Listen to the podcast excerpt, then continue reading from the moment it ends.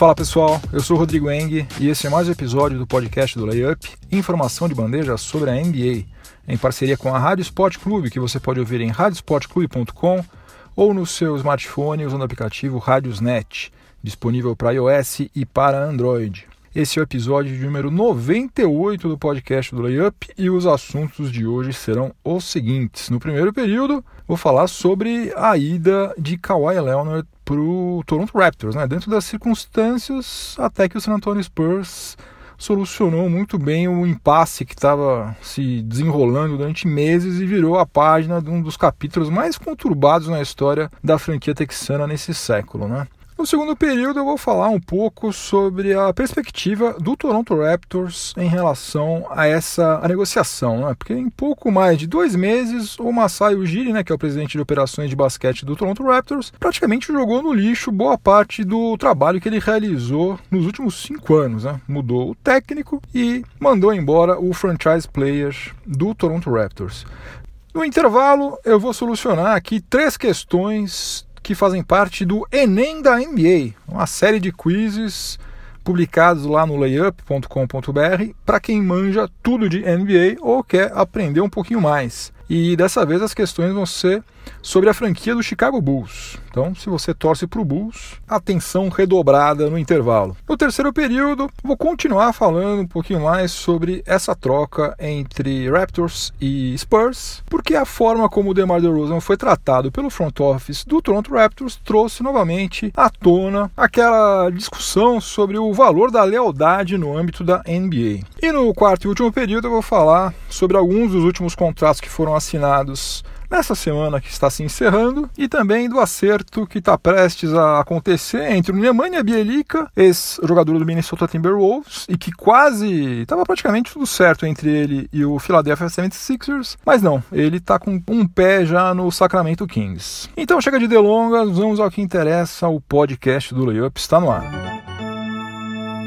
Graças a Zeus, a Odin ou a qualquer outro deus aí no qual você eventualmente acredite, terminou a novela Kawhi Leonard. No San Antonio Spurs mandou o Kawhi mandou Danny Green e mais 5 milhões de dólares para o Canadá e em troca vai receber DeMar DeRozan, Jacob Poeltl e uma escolha de primeira rodada no draft de 2019.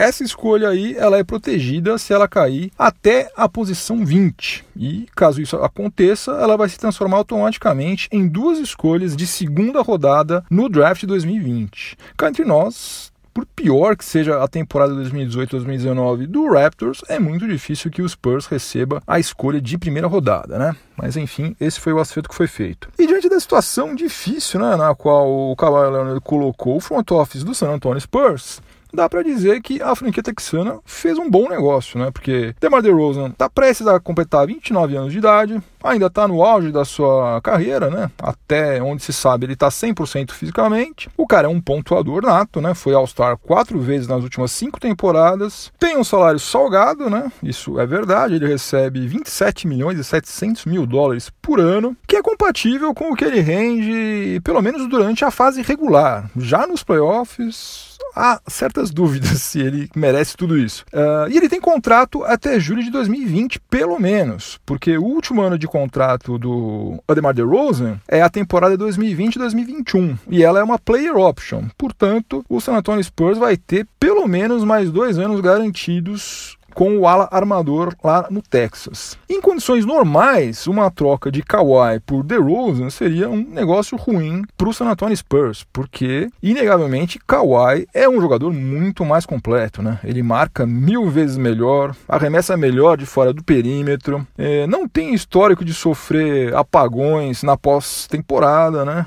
E tem a experiência de ter sido campeão e de ter sido treinado nas sete temporadas pelo melhor técnico de todos os tempos, pelo menos na minha opinião. Eu considero Greg Popovich o melhor técnico de todos os tempos. Só que diante das circunstâncias, pelo menos em tese, vamos ver como que as coisas vão acontecer quando a bola começar a quicar. Eu achei que essa troca foi boa para o San Antonio Spurs, que não apenas estava precisando de alguém para ser a cara da franquia, mas principalmente de um pontuador para ajudar o o Lamarcus Aldridge, né? E isso aí o, o DeMar DeRozan sabe fazer como poucos. O cara tem um rendimento ofensivo fantástico, né? Além disso, essas prováveis duas escolhas de segunda rodada no draft de 2020 vão vir muito a calhar para o San Antonio Spurs, que vai precisar de sangue novo para reconstruir o seu elenco, né? Sem falar também que eles conseguiram se livrar do Danny Green, né? Que acabou sendo também uma boa coisa conseguir enfiar o Danny Green nesse pacote que está indo para o Toronto Raptors, porque ele caiu de rendimento nas últimas duas temporadas. O salário dele não é nenhum absurdo, mas são 10 milhões de dólares, né? Poderiam estar sendo usados de outra maneira. E como Kawhi Leonard, ele também vai virar um free agent em 2019. Então,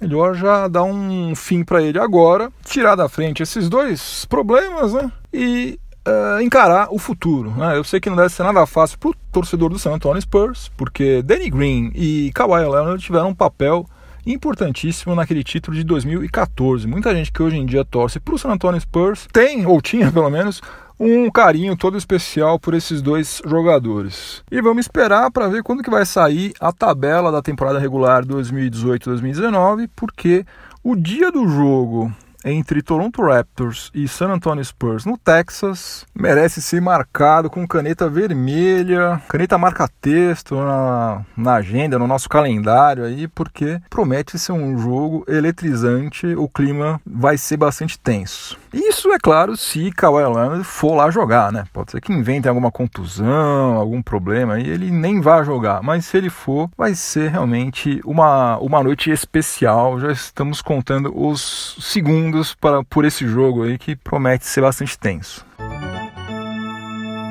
No segundo período do podcast do Layup, em parceria com a Rádio Sport Clube, eu vou falar um pouquinho sobre essa troca de Kawhi Leonard por DeMar DeRozan sob a perspectiva do Toronto Raptors. Eu não manjo quase nada de economia, mas como qualquer adulto que precisa administrar a vida financeira, né? É, eu sei que se você não quiser levar sustos na hora de abrir o seu extrato, o extrato da sua conta bancária, o melhor que você pode fazer é investir em renda fixa. Agora, se você é uma pessoa que lida sem grandes problemas com fortes emoções, talvez você possa investir na bolsa de valores tudo depende, na verdade, de quanta grana você tem e qual é o seu perfil, né? Se você é um cara mais ousado ou mais conservador. Como a minha grana é curta, né? Eu já tive várias surpresas desagradáveis na vida, meu dinheirinho tá em renda fixa.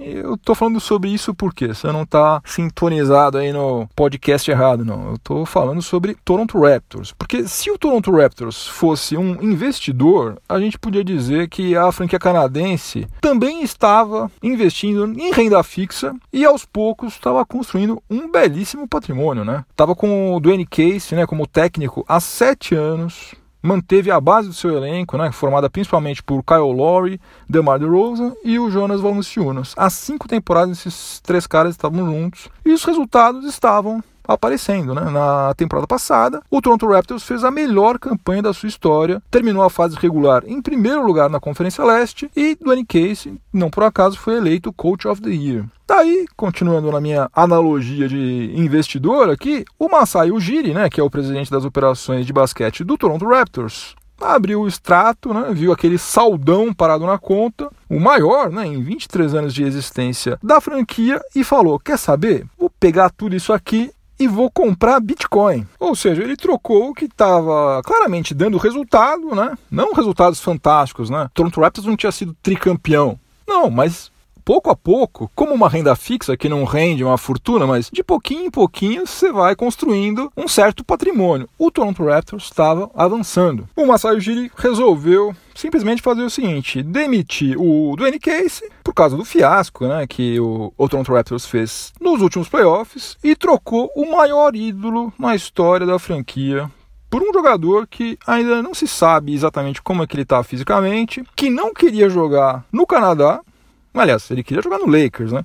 No Canadá, acho que ele não tinha nem pensado nisso, mas aconteceu. E ele já mostrou que ele pode se tornar um problemão para qualquer franquia se ele não estiver satisfeito. Aí tem aquele provérbio, né, que não arrisca não petisca, né, que geralmente tem um bom fundo de verdade, só que geralmente a gente só se lembra dele quando as coisas já deram certo, né? A coisa já deu tudo certo, tudo maravilhoso, daí, ó, tá vendo? O cara se deu bem, né? Olha só, arriscou, tá agora aí colhendo os frutos, tá vendo? Tem que ter ousadia. Só que, sinceramente, eu acho que as chances que o Toronto Raptors tem de se sair bem dessa troca aí não são muito grandes, não, porque eu não vejo esse time fazendo uma campanha melhor na próxima temporada do que eles fizeram agora em 2017, 2018. Primeiro porque o Nick Nurse vai estar tá fazendo o seu primeiro trabalho como head coach, né? Ele era assistente técnico do Edwin Case, mas ele nunca tinha sido head coach de franquia alguma. E embora ele tenha experiência, já está lá faz um bom tempo, conhece todo o elenco e tal, é diferente você ser assistente técnico e você ser head coach. Então acho difícil que de cara, na primeira temporada já, ele já comece esmerilhando. E em segundo lugar, porque Kawhi Leonard, depois de passar praticamente uma temporada sem jogar, né, ele jogou nove partidas somente na temporada passada, ele vai ter que chegar num outro país, numa outra franquia, outra situação completamente diferente e ser o cara. O cara pro qual eles vão passar a bola e ele vai ter que resolver, ele vai ter que pontuar, ele vai ter que trazer os pontos que DeMar DeRozan trazia. Ele tem plenas condições de fazer isso, mas na verdade ninguém sabe se ele vai ser capaz de conseguir realizar isso, primeiro por causa da sua condição física, que ninguém sabe exatamente qual é atualmente. Qual vai ser o interesse dele em querer jogar bem, querer produzir, se matar em quadra, né? Afinal de contas, ele queria ir para o Lakers, não queria ir para nenhuma outra franquia, e daqui a um ano, exatamente um ano, ele vai poder assinar com o Lakers. Então pode ser que ele não queira se é desgastar, se matar em quadra por um time que não é o time no qual ele quer fazer carreira. Enfim, o Masai Ujiri é, trocou o certo pelo incerto. E agora a única chance que ele tem de não se transformar num vilão é que não apenas que o Kawhi jogue bem nessa próxima temporada inteira no Toronto Raptors, né? Não adianta nada ele jogar 30 jogos só, tem que jogar, sei lá, no mínimo 60 jogos e jogar bem, como também ele vai precisar renovar o contrato dele em julho no ano que vem. Sendo que ele, como eu já falei, ele deixou claro que ele quer jogar no Lakers. Aliás, hein, Robin Pelinka, vocês perderam Julius Randle de bobeira, hein? Mas hoje eu não vou falar sobre Lakers, não.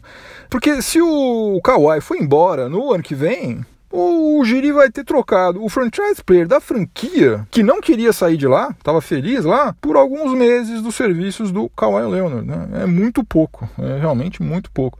Sem falar que depois dessa aí, a credibilidade é, do Masai Ujiri perante jogadores e também perante agentes deve ter despencado absurdamente. Né? Guardadas as devidas proporções, o que aconteceu agora seria como se o Dallas Mavericks tivesse trocado o Dirk Nowitzki aos 29 anos de idade, no final da temporada 2006-2007, por algum dos melhores jogadores que havia naquela época, né? Questão de 10 anos atrás, quem que eram aí os tirando LeBron James, Kobe Bryant, né, mas quem seria tipo um Allen Iverson, um Carmelo Anthony, um Gilbert Arenas, alguma coisa assim. Não que Kawhi Leonard possa ser comparado a qualquer um desses caras, não é isso. Eu tô só citando jogadores que eram estrelas, né? Eram, sei lá, estavam entre os 10 melhores da liga há 10 anos atrás. Seria mais ou menos isso. Dallas Mavericks trocando o Dick Nowitzki por um cara desses aí. Resumindo tudo, eu acho que foi uma negociação ousada demais, passou da conta por parte do Masai Ujiri. Por outro lado, ninguém pode culpá-lo por não ser ousado, né? Ousadia não faltou aí. Agora, infelizmente, eu tenho uma grande simpatia pelo Toronto Raptors. Mas infelizmente eu acho que isso aí não vai dar certo. Espero estar redondamente enganado, mas acho que o Toronto Raptors deu uns dois passos para trás. Chegamos ao intervalo do podcast do Layup, em parceria com a Rádio Sport Clube. E se você, por algum acaso, perdeu o episódio anterior, o episódio 97, não sei porque que você faria isso, né? Você não seria insano nem insana de perder um episódio do podcast do Layup, mas se eventualmente isso aconteceu, talvez você não saiba que provisoriamente o intervalo do podcast do Layup está sendo dedicado ao Enem da NBA. O Enem da NBA é uma série de quizzes que eu publiquei lá no site layup.com.br e eu estou pensando algumas questões aqui para a gente responder no nosso intervalo. Dessa vez eu pensei três questões do quiz sobre o Chicago Bulls, sobre a franquia do Chicago Bulls. Se você quiser fazer todas as 10 questões, inclusive essas que estão aqui, aliás, você já vai sair na frente, porque três respostas você já vai saber quais são as corretas. Mas se você quiser, entra lá no site leip.com.br e você pode fazer sobre o Chicago Bulls ou sobre qualquer outra franquia que eu publiquei. Se não me engano, tem testes de 20 franquias, já ainda faltam 10. Nas próximas semanas dessa off-season aí eu pretendo liquidar, fazer os 10 que estão faltando. Vamos ver se eu vou conseguir. Mas vamos lá, vamos à primeira questão do intervalo de hoje aqui. O Enem da NBA, dessa vez sobre o Chicago Bulls. Questão número 1, um, presta atenção, hein? Em toda a história do Chicago Bulls, apenas três jogadores conseguiram marcar mais do que 50 pontos em uma única partida. Atenção, em mais do que 50 pontos em uma única partida. Um deles, obviamente, é Michael Jordan. Óbvio, né? Quais são os outros dois? Então eu quero saber quais são os outros dois jogadores, além de Michael Jordan, que já conseguiram marcar mais do que 50 pontos em uma partida. As alternativas: alternativa A, Artis Gilmore e Derrick Rose. Alternativa B, Bob Love e Luol Deng. Alternativa C, Chet Walker e Jimmy Butler. Alternativa D, Scottie Pippen e Tony Kukoc. E alternativa E, Jalen Rose e Reggie Stills. Repetindo as alternativas: alternativa A, Artis Gilmore, Derrick Rose. Alternativa B, Bob Love, Luol Deng. Alternativa C, Chet Walker, Jimmy Butler. Alternativa D, Scottie Pippen e Tony Kukoc. E alternativa E, Jalen Rose e Red Stills. Tempo.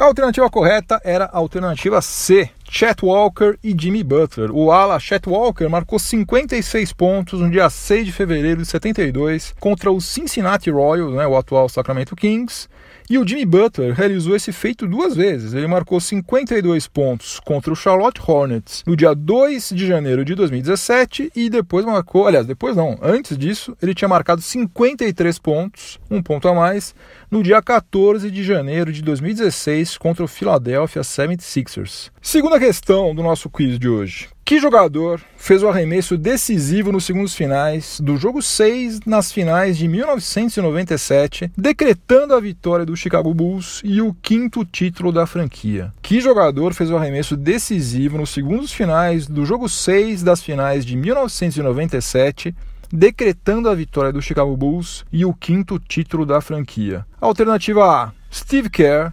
Alternativa B, Tony Kukoc. Alternativa C, Michael Jordan. Alternativa D, John Paxson. E alternativa E, Scottie Pippen. Então, repetindo as alternativas: A. Steve Kerr, B. Tony Kukoc, C. Michael Jordan, D. John Paxson e E. Scottie Pippen. Tempo.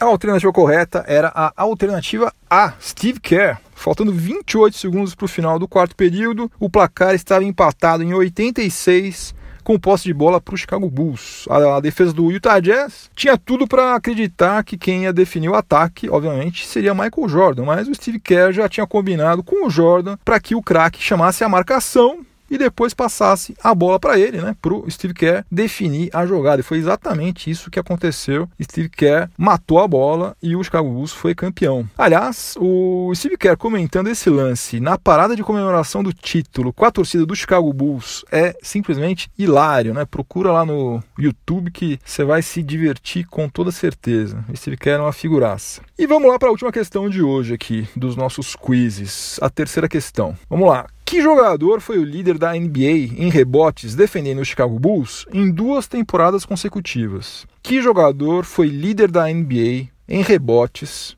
Eu não estou falando de média de rebotes, estou falando de rebotes, total de rebotes pegos, defendendo o Chicago Bulls em duas temporadas consecutivas. Alternativa A, Charles Oakley. Alternativa B, Artis Gilmore. Alternativa C, Dennis Rodman. Alternativa D, Nate Thurmond. E alternativa E, Joaquim Noah. Então, repetindo as alternativas: A. Charles Oakley, B. Artis Gilmore, C. Dennis Rodman, D. Nate Thurmond e alternativa E. Joaquim Noah. Tempo.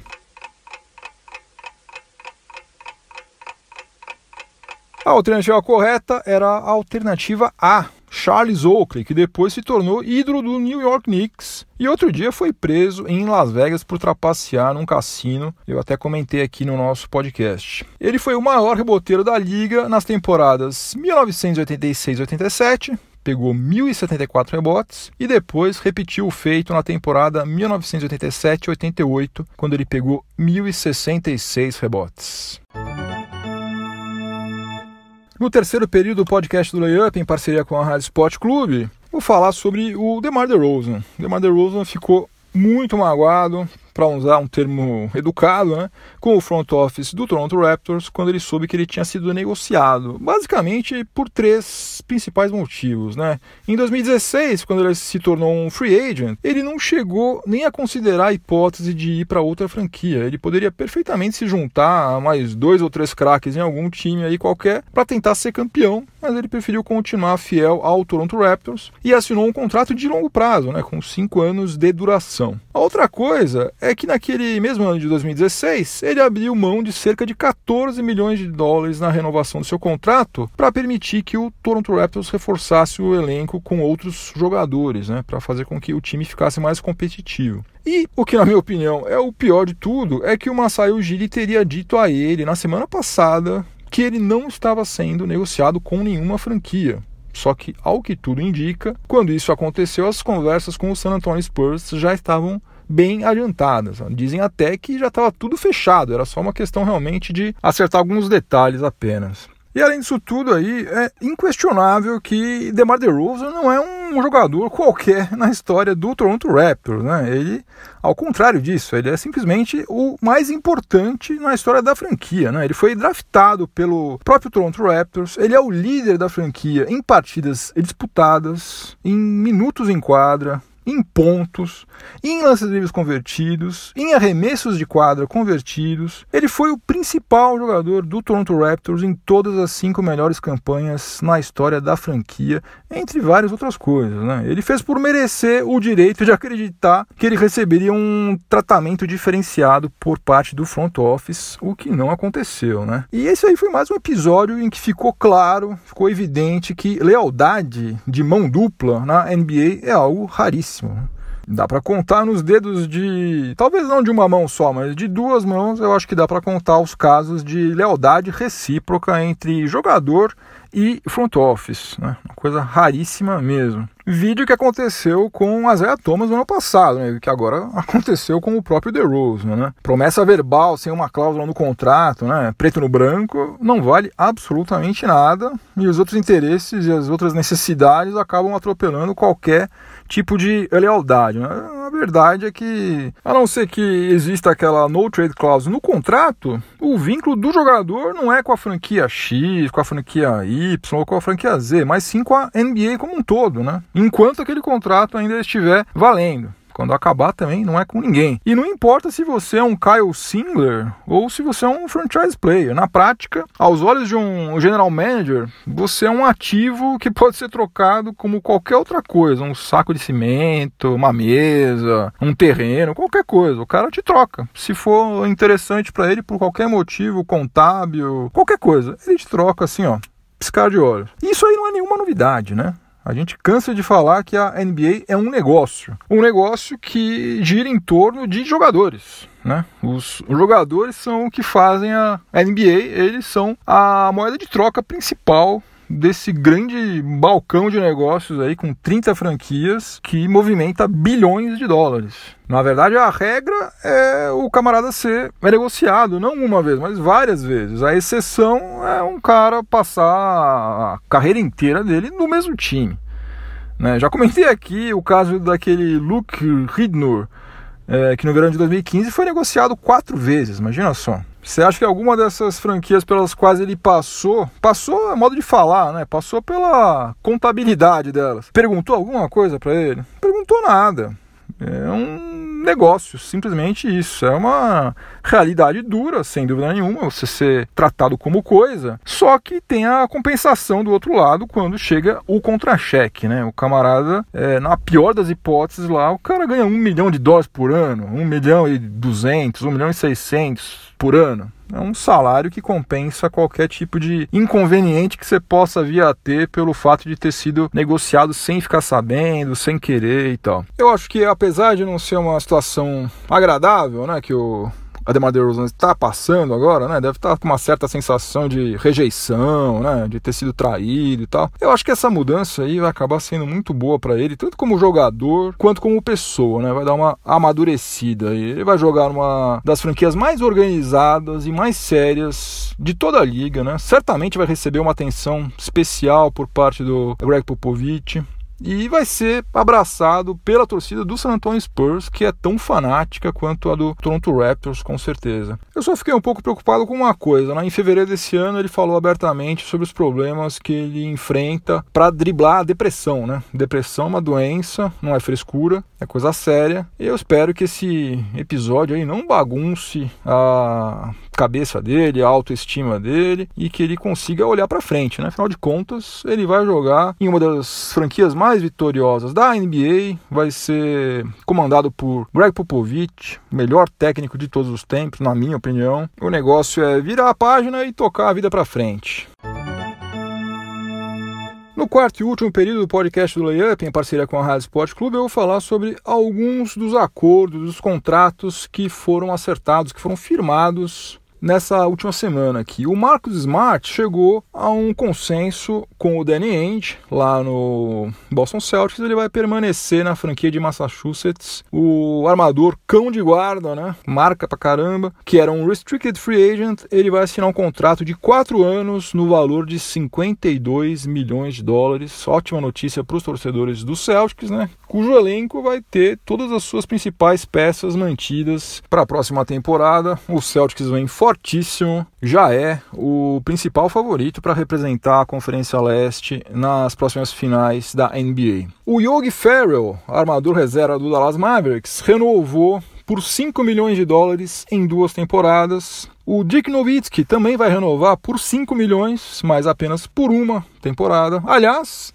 se o, Nowitzki jogar mais uma temporada além da próxima, ou seja, se ele atuar na temporada 2019-2020, ele vai se tornar o único jogador na história da NBA a atuar em quatro décadas diferentes, porque ele começou a carreira dele na década de 90. Então, década de 90, década de 2000, década de 2010 e se ele chegar a 2020, obviamente década de 2020, um negócio absurdo a longevidade desse cara. É, outros dois caras também podem fazer isso. O Vince Carter e o Jason Terry também correm o risco de conseguirem atuar em quatro décadas diferentes. Agora, que a gente já sabe que já tem contrato garantido pelo menos por mais uma temporada, por enquanto é só o Dick Nowitzki. O Channing Fry assinou outra vez, está voltando lá para Cleveland, para Ohio. Ele assinou pelo piso de veteranos, vai receber 2 milhões e 400 mil dólares em um ano de contrato. O Memphis Grizzlies trocou o Ben McLemore, o pivô Deonta Davis e uma escolha de segunda rodada no draft de 2021 e mais 1 milhão e 540 mil dólares todo esse pacotão aí, trocou tudo isso por Garrett Temple com o Sacramento Kings. É o tipo do negócio cá entre nós que não muda nada para as duas partes envolvidas. Ninguém vai sair do lugar por causa de Ben McLemore, nem por causa de Garrett Temple. Agora,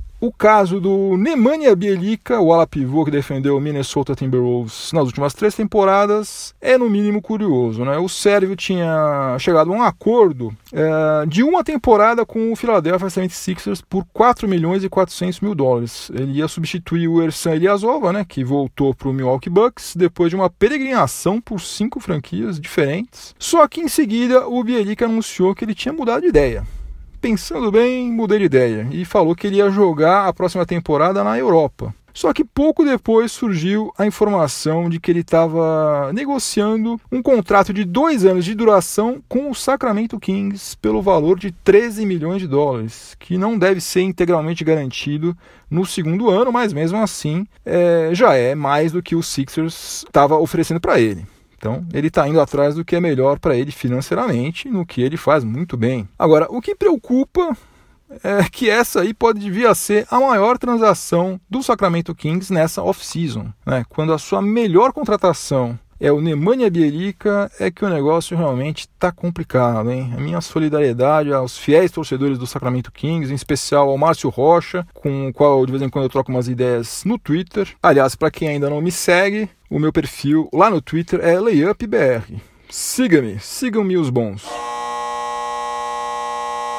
Prorrogação no podcast do Layup. Fazia tempo que não tinha prorrogação, hein? Dessa vez teve. Graças ao Adrian Wojnarowski, o jornalista da ESPN que sabe absolutamente tudo do que acontece nos bastidores da liga. E o que ele reportou foi o seguinte: que o Carmelo Anthony está sendo enviado pelo Oklahoma City Thunder juntamente com uma escolha de primeira rodada no draft de 2022 para o Atlanta Hawks. E o Atlanta Hawks, por sua vez, vai mandar para OKC o Dennis Schroeder e o Mike Muscala. Mas o que vai acontecer é o seguinte: o Mike Muscala e o Carmelo Anthony serão imediatamente dispensados assim que a negociação for concretizada. E daí, Carmelo Anthony deve assinar como um free agent, né, que ele vai ser, ele deve assinar com o Houston Rockets. Com isso, o Sam Presti, que é realmente um mago, o cara faz milagres, ele conseguiu fazer com que o Oklahoma City Thunder economizasse nada menos do que 73 milhões de dólares, porque essa era a grana que o Thunder ia ter que gastar com salários e com a tal da Luxury Tax, né? aquela taxa que você precisa pagar quando você não observa o teto salarial da NBA. E com essa troca aí, o Thunder vai economizar 73 milhões de dólares e além disso vai ter um armador reserva bom, né? Dennis Schroeder é, é um bom reserva, né? Para o Hawks, a, a, troca foi interessante porque eles estão contando agora com o Trey Young, contrataram o Jeremy Lin também, então não tem necessidade de gastar mais de 15 milhões de dólares por ano com o salário do Dennis Schroeder.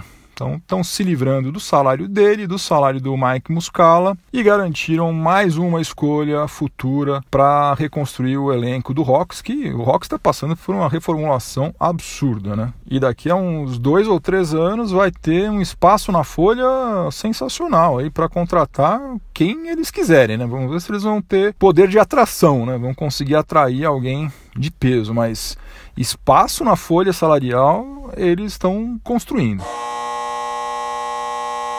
Fim de jogo, acabou mais um episódio do podcast do Layup. Antes de ir embora, vou deixar minha trilha sonora para o final de semana, que é a música Strutter, do Kiss, a faixa que abre o álbum Kiss, que foi lançado em 74, o primeiro álbum da banda Kiss. Os caras pintadas que teriam copiado o estilo da banda brasileira Secos e Molhados, lá nos anos 70, né? liderada pelo Ney Mato Grosso. Mas ao que tudo indica, isso aí é simplesmente um folclore, uma lenda não tem nada a ver secos e molhados com Kiss. Mas enfim, Strutter é uma música bem bacana, simplesinha, mais honesta e tem um solo de guitarra do Ace Frehley que é animal. Se você estiver ouvindo esse episódio em alguma plataforma de podcast, aproveite para avaliar positivamente o podcast do Layup. Se você estiver ouvindo na Rádio Sport Clube, continue sintonizado por aí que vem mais informação esportiva de qualidade na sequência. Bom final de semana para todo mundo. Juízo, voltem todos inteiros e inteiras para casa. Semana que vem tem mais. Um abração. Tchau, tchau.